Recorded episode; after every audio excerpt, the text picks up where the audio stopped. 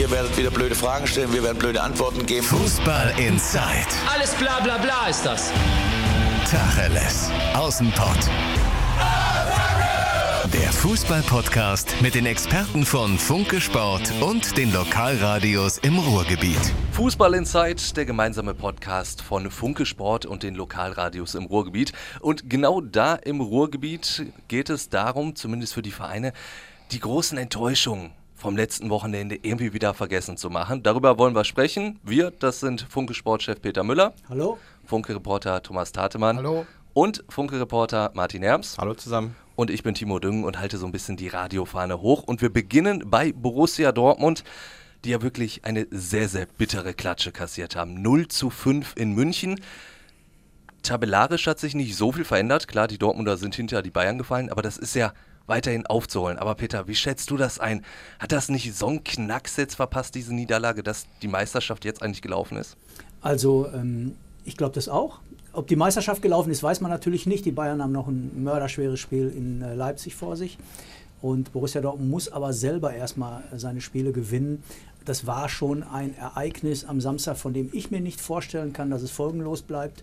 Ähm, auch der Trainer Lucien Favre, ein sehr erfahrener Mann, hat nach dem Spiel gesagt, das wird schwer zu verarbeiten sein das ist ja natürlich auch ein Signal, das er an seine Spieler sendet. Er hat nicht gesagt, äh, so Kopf hoch, wir kriegen es wieder hin, zack, fertig. Intern wird das gesagt haben, das muss er sagen, aber nach außen sagt er, das wird schwer zu verarbeiten sein. Ähm, Sebastian Kehl, der Leiter der Lizenzspielerabteilung, hat anders geredet. Der hat nach dem Spiel sofort gesagt, so Leute, das war ein äh, Ereignis, das äh, schon niederschmetternd war. Aber tabellarisch ist es ein Punkt. Die Meisterschaft ist noch lange nicht entschieden. Und er hat ein Ausrufezeichen hinter diesen Satz gesetzt. Und ehrlich gesagt, so müssen die Dortmunder denken, wenn sie jetzt ähm, noch die Kurve kriegen wollen. Ja, es ist nur ein Punkt, ja, es ist noch alles möglich, aber sie haben es eben jetzt nicht mehr in der eigenen Hand, wenn man davon ausgehen kann, dass die Bayern jetzt stabil sein werden.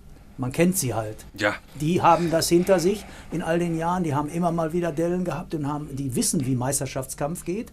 Diese Dortmunder Mannschaft weiß es eben noch nicht.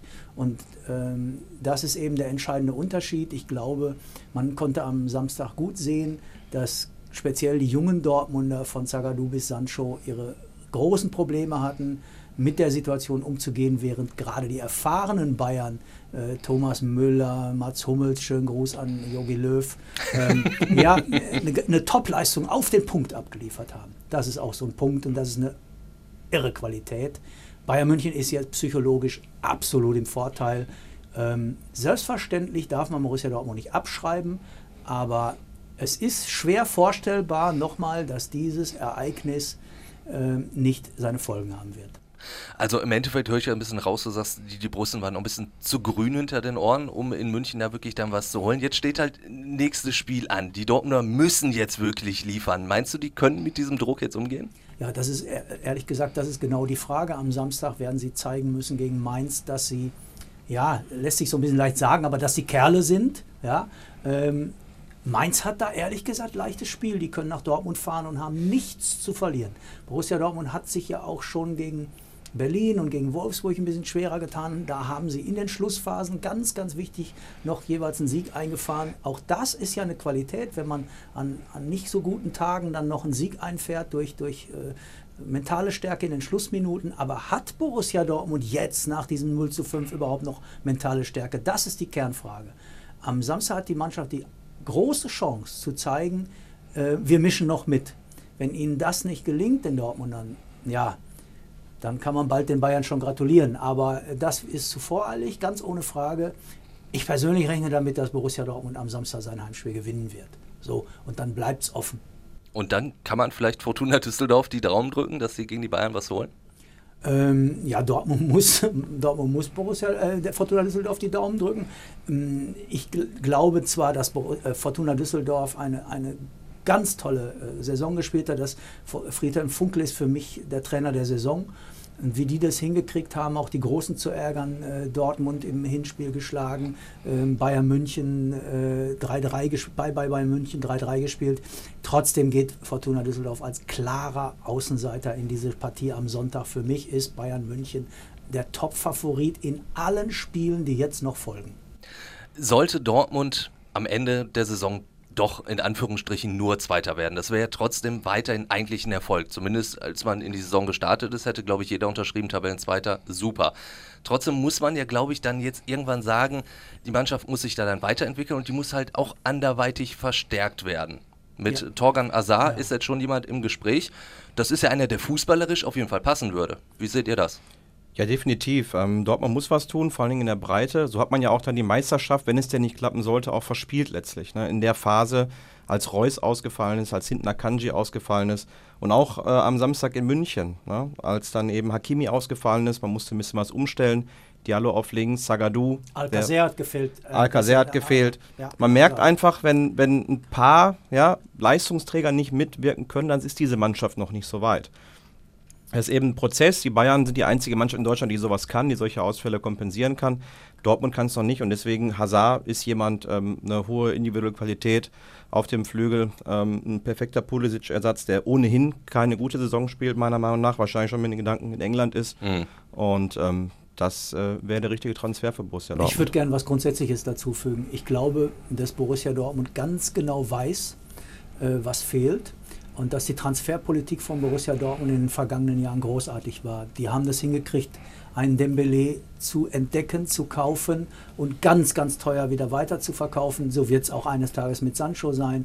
Und äh, wenn man sieht, was Borussia Dortmund, äh, welche Lehren Borussia Dortmund gezogen hat aus den nicht so gut gelaufenen äh, Jahren und vor allen Dingen aus der vergangenen Saison, äh, nachdem man äh, sich äh, von Tuchel getrennt hatte, hat man Bosch geholt, nach Bosch kam nochmal Stöger. So, und dann Schnitt, alles neu aufgestellt und guckt mal alle, wo diese Mannschaft jetzt steht. Wenn die am Schluss Zweiter wird, hat die doch nicht enttäuscht. Natürlich wird es Fans geben, die sagen, wir waren jetzt, wir hatten neun Punkte vorne, wir hätten uns die Meisterschaft gewünscht. Intern hoffen die das ja auch immer noch bei Borussia Dortmund. Aber die ganze Wahrheit ist, wenn Borussia Dortmund am Ende der Saison auf Platz zwei steht, war das eine ganz tolle Leistung und zwar auch von der Vereinsführung, die die richtigen Schlüsse gezogen hat, ja, ich habe das, ich sage das immer wieder und das, das, darf man auch erwähnen, die richtigen Schlüsse gezogen hat, den sportlichen Kompetenzbereich noch weiter erweitert. Da sitzt Michael Zorg, der seit Jahren schon tolle Arbeit leistet. Dem wurde noch Sebastian Kehler in die Hand gegeben und der externe Berater Matthias Sammer. Das ist eine tolle Aufstellung mit Trainer Favre dazu. Für, aus, meinen, aus meiner Sicht ist Borussia Dortmund für die Zukunft gewappnet. Tate, du nix die ganze Zeit zustimmt. Ich merke, du bist ähnlicher Meinung. Ich bin ähnlicher Meinung und man muss ihnen, egal wie es ausgeht, jetzt schon sagen, sie haben für Spannung in der Bundesliga gesorgt. Das war das, was wir uns immer gewünscht haben. Immer diese Bayern-Alleingänge wollten wir nicht mehr, hat sechs Jahre gegeben. Endlich mal nicht Jahr, im April Meister. Endlich mal keine Meisterfeier im April. Und da muss man ihnen einfach ein Riesenkompliment machen, auch wenn es am Ende vielleicht nicht reicht. Ich glaube es aber trotzdem, dass sie es noch schaffen können. Wir haben die Transfers angesprochen, die Borussia Dortmund äh, getätigt hat in den letzten Jahren und jetzt auch tätigen wird. Martin, du hast jetzt auch gesagt, wäre natürlich so, so ein Pulisic-Ersatz. Wo muss Dortmund denn quasi sich richtig aufrüsten? Sind es die Außenverteidigerpositionen? Ja, gerade da. Außenverteidiger, da haben sie, glaube ich, noch eine Schwäche. Ich meine, Piszczek äh, war jahrelang eine Stütze äh, der Mannschaft, kommt auch langsam in die Jahre. Ähm, da hat man es vielleicht, wenn man irgendwas kritisieren kann, dass man vielleicht nicht auf der rechten Außenverteidigerposition vor der Saison was getan hat denke, auf dem Flügel, ja, im Defensivbereich werden sie noch was tun. Und so ein Hazard, ja, der ist halt der perfekte Pulisic-Ersatz, bringt sehr viel Qualität mit dem 1 gegen 1, der bringt ja nochmal einen ganz anderen Zug rein. Ein Namen, den ich jetzt gelesen habe, Roussillon vom VfL Wolfsburg. Das ist ja einer, der fußballerisch auch durchaus was zu bieten hat. Peter, das wäre ein machbarer Kandidat. Ich glaube schon. Sie haben, ja, äh, Sie, Sie, haben ja auch schon ein paar andere zwischendurch mal, äh, oder anders, äh, ein paar andere wurden zwischendurch mal gehandelt.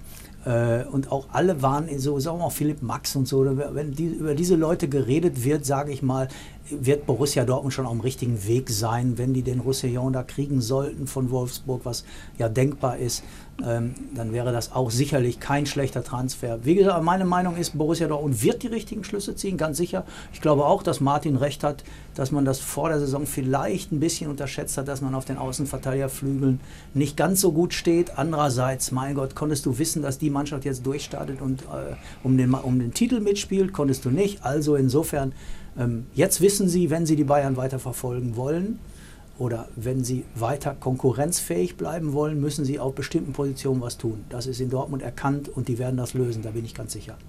Ein Neuzugang, der erst in ein paar Jahren zu Borussia stoßen wird, aus der eigenen Jugend, ist der absolute Torjäger in der Jugendabteilung Mukoko. Der hat jetzt einen Werbevertrag unterschrieben, oder soll er zumindest, einen Ausrüstervertrag mit Nike. 10 Millionen soll die das im Endeffekt bringen. Ist das nicht in gewisser Weise krank? Also ich empfinde das, Das macht- Jungen das macht- so zu, mit Geld Das zuzuschütten. macht den Fußball kaputt und das macht möglicherweise den Jungen kaputt. Ich hoffe nicht, dass es passiert. Ich hoffe, dass der richtige Berater hat. Ich hoffe, dass der Menschen um sich herum hat, die ihn schützen werden. Aber wie soll das eigentlich funktionieren? Ja, der Junge wird mit Geld zugeschüttet.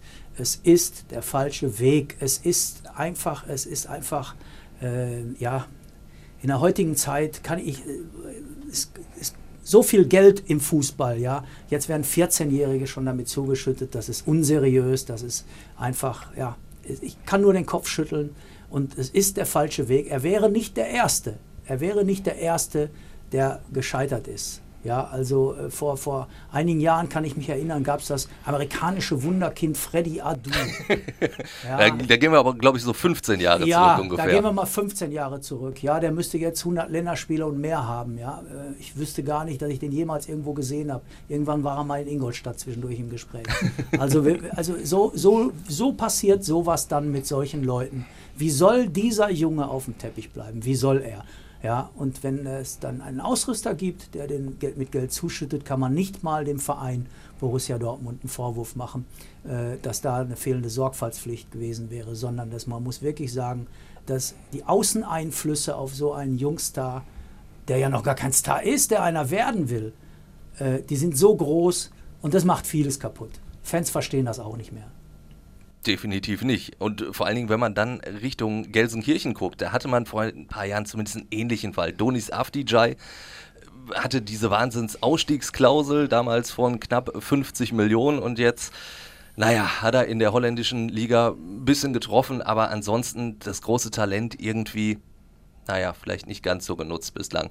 Damit sind wir dann auch beim Thema Schalke und Tate, da gucke ich dich natürlich an. Jetzt unter der Woche großes Thema, die Begnadigung von Nabil Bentaleb. Kaufst du ihm diese Rolle vom Saulus zum Paulus ab?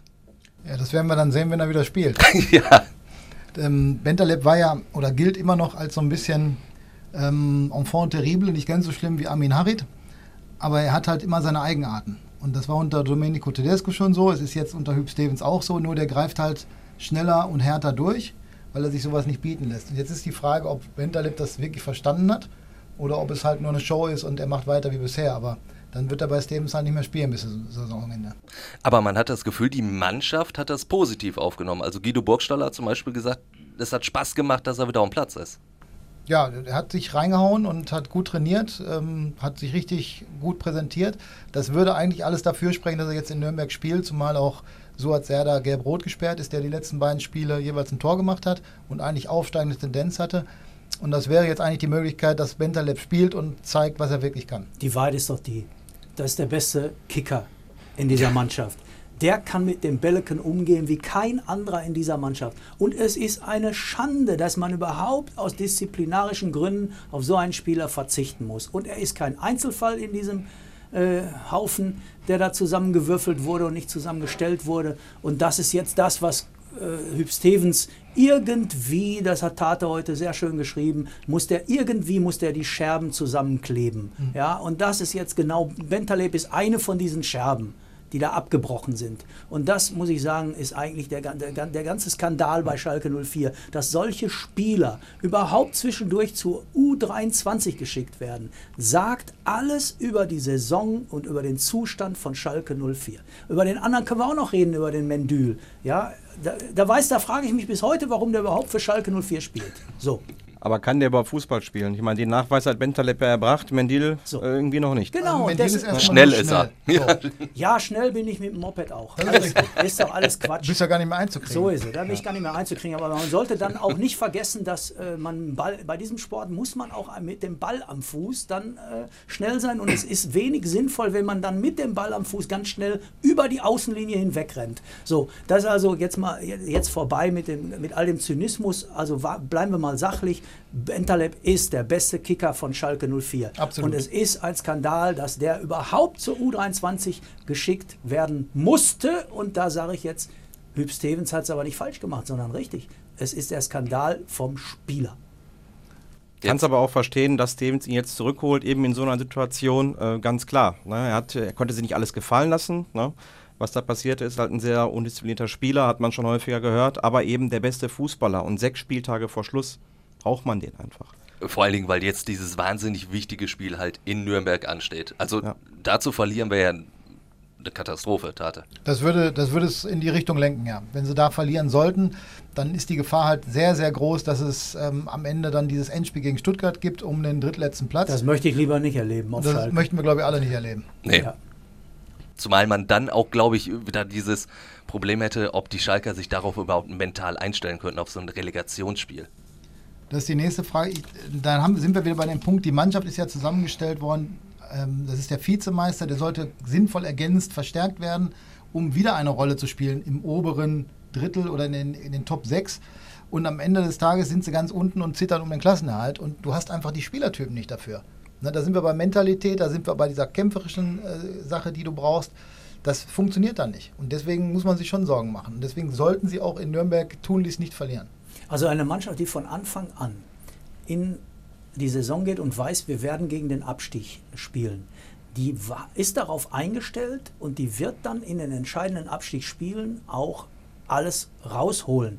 Eine Mannschaft, die von Anfang an um europäische Plätze spielen wollte und sich dann ganz woanders wiederfindet, die hat irgendwann in der Saison so eine Null-Bock-Haltung gekriegt. Mhm. Und keiner von denen hat richtig Lust auf Abstiegskampf. Und das ist die größte Gefahr. Und die Spieler wissen doch auch, ich habe es ja in 80ern, ja, du musst ja nur alt genug werden, dann hast du das alles schon mal erlebt. Ich habe es ja in den 80er Jahren dreimal gesehen, wie Schalke abgeflogen ist. Ja, und äh, auch damals, das Erste, was passiert ist, die, nach den Abstiegen waren die Verursacher, nämlich die Spieler, ganz schnell weg. Das wissen diese Brüder. So, das, das ist das Schlimme, dass die Leute, die da, deren Herz an Schalke 04 hängt, Hüb Stevens ist einer davon, die müssen es jetzt gerade rücken. Aber die Leute, die ihnen dafür zur Verfügung stehen, da wage ich zu bezweifeln, ob die bis zum letzten Tag alles für Schalke 04 geben. Das wage ich zu bezweifeln. Heißt also, wenn, wenn die Saison vorüber ist, dann ist auch groß Reine machen auf Schalke angesagt? Also muss der Kader dann wirklich äh, richtig ausgemistet ja, werden, wenn es denn überhaupt geht? Zwingend. Das muss. Hauptproblem ist doch, dass du die Leute, wenn du sie dann abgibst, wirst du sie mit hohem Wertverlust abgeben. Und kann sich Schalke 04 das leisten? Das ist die Frage. Rechnen müssen die da jetzt die Leute im Vorstand, der Sportvorstand äh, Jochen Schneider, dessen Job möchte ich gerade nicht machen. Nicht aber einfach. das ist auch gefährlich, ne? gerade so eine Situation, weil viele Spieler, ne, die sind ja auch nicht blöd, die wissen ja, dass es zu Ende sein wird im Sommer ne? und haben die eben dann noch die richtige Motivation, sich jetzt voll ranzuhängen. Die sind in Gedanken bei ihren neuen Verein, ja, die telefonieren täglich mit den Beratern, warten auf Angebote die sie wohl und mit diesen Leistungen kaum bekommen können, aber ähm, also das gedacht, steht auf dem anderen Blatt. Ich habe immer gedacht, jemand, der, der den Verein tatsächlich wechseln will, würde sich dann richtig reinhauen, um sich zu empfehlen. Aber das scheint ja gar nicht mehr so nötig zu sein in der heutigen Zeit. Die müssen, es reicht ja offensichtlich, wenn man nur sagt, ach, dass ich nicht so gut war, lag an diesem Verein und seinen Umständen. Aber wenn ich dann woanders spiele, werde ich schon wieder glänzen. Also das ist halt wahrscheinlich so die Haltung bei einigen. Ähm, ja, auch da darf man nicht alle über einen Kamm scheren. Es ist, wäre falsch zu sagen, alle sind so. Das ist ganz bestimmt nicht so. Ich habe große Freude, wenn ich auf Schalke Leute wie die Jungen sehe, wenn ich da Weston McKenney sehe, wenn ich sehe ähm, Ahmed. Ahmed Kutucu, wenn ich solche Spieler sehe, der, der Torwart Nübel ist ein Versprechen für die Zukunft, der ist jetzt schon gut und wird noch besser werden. Also da sind schon noch Leute da, die man jetzt nicht, wo man nicht sagen kann, alle Profis, die da das Königsblaue Trikot schalten, äh, tragen, äh, sind sagen wir mal, äh, haben eine lasche Einstellung zu ihrem Beruf. Aber es sind zu viele und das ist schon gefährlich genug. Aber wenn es nur fünf oder sechs sind, wenn es nur ein kleiner reicht, Haufen sind, reicht. das reicht schon, um die Stimmung ja. zu vergiften ja. in der Kabine. Dann hast du auf der einen Seite die Jungs, die sich reinhängen. Na? Ne? Und dann wiederum kann es natürlich auch gefährlich werden, so ein Mentalab zu bringen. Ne? Je zu, nachdem. Viele, zu viele faule Äpfel im Korb, ganz klarer Fall. Einer steckt den anderen an. Das ist das Problem. Martin hat völlig recht.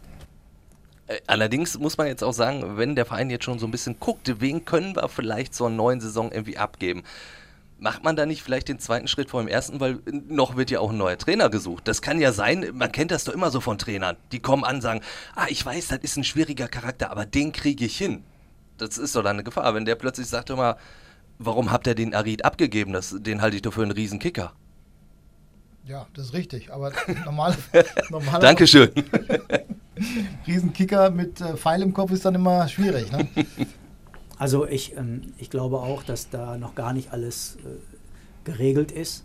Schalke 04 sucht noch einen Sportchef und Schalke 04 sucht noch einen, äh, sucht noch einen Trainer. Natürlich muss man die zuerst fragen, wen sie überhaupt noch haben wollen. Und ähm, ja, das wird äußerst schwierig, denn ich glaube ja auch, dass ein Trainer gerne wüsste, in welcher Liga er Schalke 04 im nächsten, in der nächsten Saison übernimmt. Und dass ein Marco Rose, der auf Schalke ja auch im Gespräch war, jetzt zu Borussia Mönchengladbach geht, kann ich gut verstehen. Ja, weil er da in, ähm, bess in ein besseres Umfeld kommt. Und bessere Planungssicherheit Bessere hat. Planungssicherheit hat, genau. Und eine eigentlich funktionierende Mannschaft, wo du nicht so viel korrigieren so. musst. Vor einem Jahr wäre das anders gewesen, wenn diese Trainer im Sommer hätten nach Schalke kommen können. Dann wären hätte Schalke wahrscheinlich freie Auswahl gehabt. Das hat sich innerhalb eines halben Jahres dramatisch geändert. Auf Schalke definitiv jetzt dann noch genug zu tun. Lasst uns eine Etage tiefer gehen zum VfL Bochum. Der ist in die Rückrunde gestartet, hat da noch so ein bisschen auch vom Aufstieg geträumt, hatte auch die Ambitionen, hat immer so ein bisschen auf den Relegationsplatz geschielt. Jetzt ging es aber wirklich in der Rückrunde äh, richtig bergab, mittlerweile im grauen Mittelfeld angekommen. Martin, kann das noch gefährlich werden für den VfL? Also die, die Tendenz ist in der Tat wirklich ähm, ja, prekär. Ja, zehn Punkte ähm, hat man, beziehungsweise aus zehn Spielen hat man acht Punkte geholt. Das ist also eine, eine ganz ernüchternde Bilanz. Ähm, nichtsdestotrotz, man hat 35 Punkte, acht Punkte Vorsprung. Also müsste schon mit dem Teufel zugehen, dass die Bochumer jetzt noch absteigen. Ähm, das werden sie nicht. Also die werden jetzt nicht Probleme haben, den Klassenerhalt zu sichern. Aber nichtsdestotrotz ähm, ist die Situation gerade auch im Hinblick auf die neue Saison sehr prekär, weil welche etablierten Spieler oder welche bekannten Namen möchte man denn mit so einer Bilanz dahin locken? Na, ist ja also immer so in Vertragsgesprächen, da möchte man ja irgendwo eine Perspektive aufzeigen. Ja, wenn das in der Hinrunde so gewesen wäre, dann hätte man sagen können, komm, mit ein, zwei Leuten können wir oben angreifen. Das wird mit dem Gerüst und mit dem Kader nicht gehen. Und da muss man natürlich auch schauen, ob es der Trainer hinbekommt, ne, diesen Negativlauf aufzuhalten. Weil acht Punkte aus zehn Spielen, ähm, bei aller Liebe, das, das reicht einfach nicht. Ich finde ja, dass Robin Dutt ein guter Trainer ist, der auch gut nach Bochum passt. Ich finde, dass sein Ansatz richtig war. Ich fand, dass er gute Sachen gesagt hat über den Verein, über die Stadt, über, den Fan, über die Fans, über das Umfeld. Was ich nicht so ganz verstehe, warum das nicht kontinuierlich bleiben konnte. Ehrlich gesagt, es ist mir ein bisschen ein Rätsel, warum der VfL Bochum in so eine Lethargie geraten ist. Vielleicht ist es aber auch der Grund, dass die, auch da die Spieler geträumt haben, äh, dass, sie, dass sie vielleicht mal auf Platz 3 schielen können. Und wenn das dann so nicht funktioniert und du verlierst zwei Spiele und du siehst, wie dir dann die anderen da oben wie Union Berlin und so abhauen, dann, dann kann das sein, dass du irgendwann so im Kopf dann einfach nicht mehr richtig frisch bist und einfach klar bist, du gehst dann in die Spiele und denkst, naja, ist egal, ob wir am Schluss Zehnter oder Elfter werden. Und dann führt das dazu, dass du nicht Elfter wirst, sondern noch weiter zurückfällst. Was natürlich dann auch äh, für die Fernsehgelder nicht ganz so prickelnd wäre. Da könnte der VfL dann auch tatsächlich Geld verlieren. Aber äh, wie gefährlich kann das wirklich vielleicht noch für Robin Dutt werden? Weil ich meine, das ist ja nur wirklich eine krasse Abwärtstendenz beim VfL.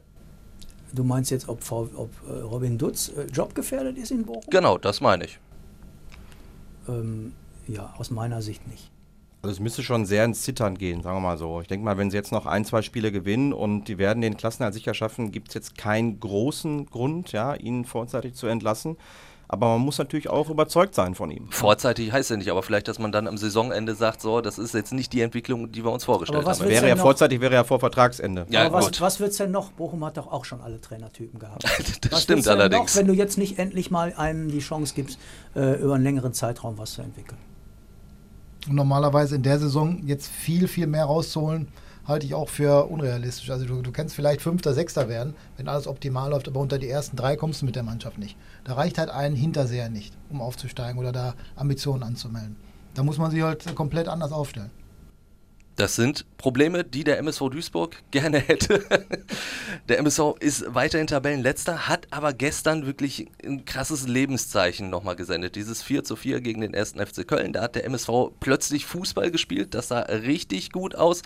Date, du hast den MSV auch lange begleitet. War das ein Lebenszeichen, das jetzt eindeutig zu spät gekommen ist? Es war ein Lebenszeichen, ob es zu spät gekommen ist, werden wir sehen. Die Frage ist natürlich, warum verlieren die vorher 4-2 gegen Ingolstadt in einem Spiel, wo du dringend punkten musst, gerade gegen den Mitkonkurrenten, der eigentlich schon längst abgeschlagen war. Und dann machen die so ein, so ein Spiel gegen Köln, ähm, so ein Jahrhundertspiel aus Duisburger Sicht. Das kann jetzt nochmal Kräfte freisetzen, dass sie nochmal sehen, jetzt vielleicht auch in Paderborn schon, die eine super Offensive haben, zweitbesten Angriff, dass sie einfach sagen, da, da fahren wir jetzt hin und holen was dass du dieses Selbstverständnis wieder kriegst im Abstiegskampf. Denn die letzten Wochen, die waren halt nicht gut von Duisburg. Und fußballerisch, da brauchen wir gar nicht drüber reden, da hat halt nicht viel stattgefunden.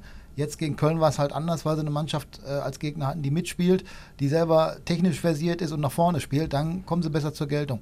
Wenn die selber Spiel machen müssen, dann brechen sie sich den Finger in der Nase. Hat aber auch was damit zu tun, dass der MSV in dieser Saison noch nicht nachweisen konnte, dass er mit Druck umgehen kann.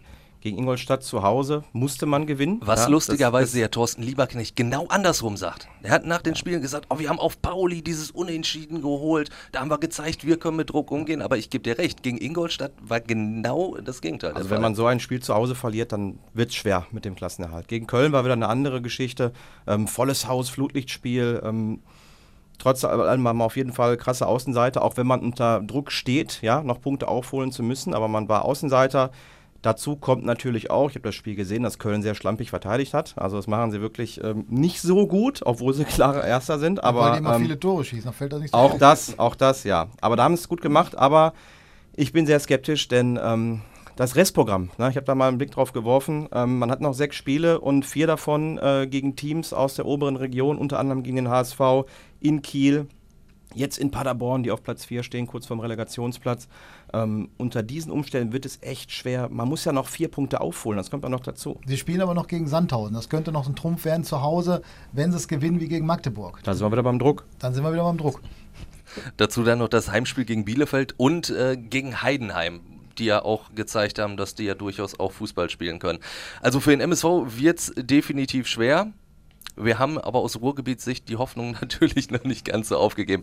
Ich möchte, euch, möchte mich bei euch bedanken, hat wieder sehr, sehr viel Spaß gemacht. Und äh, wenn ihr eine komplett andere Meinung habt oder Anregungen oder Kritik, dann gebt uns doch Bescheid, schreibt das einfach in die Kommentare und wenn ihr uns ein Sternchen bei iTunes verpasst, freuen wir uns natürlich auch. Tschüss, danke. Tschüss. Tschüss. Fußball Inside, der Fußball-Podcast mit den Experten von Funke Sport und den Lokalradios im Ruhrgebiet.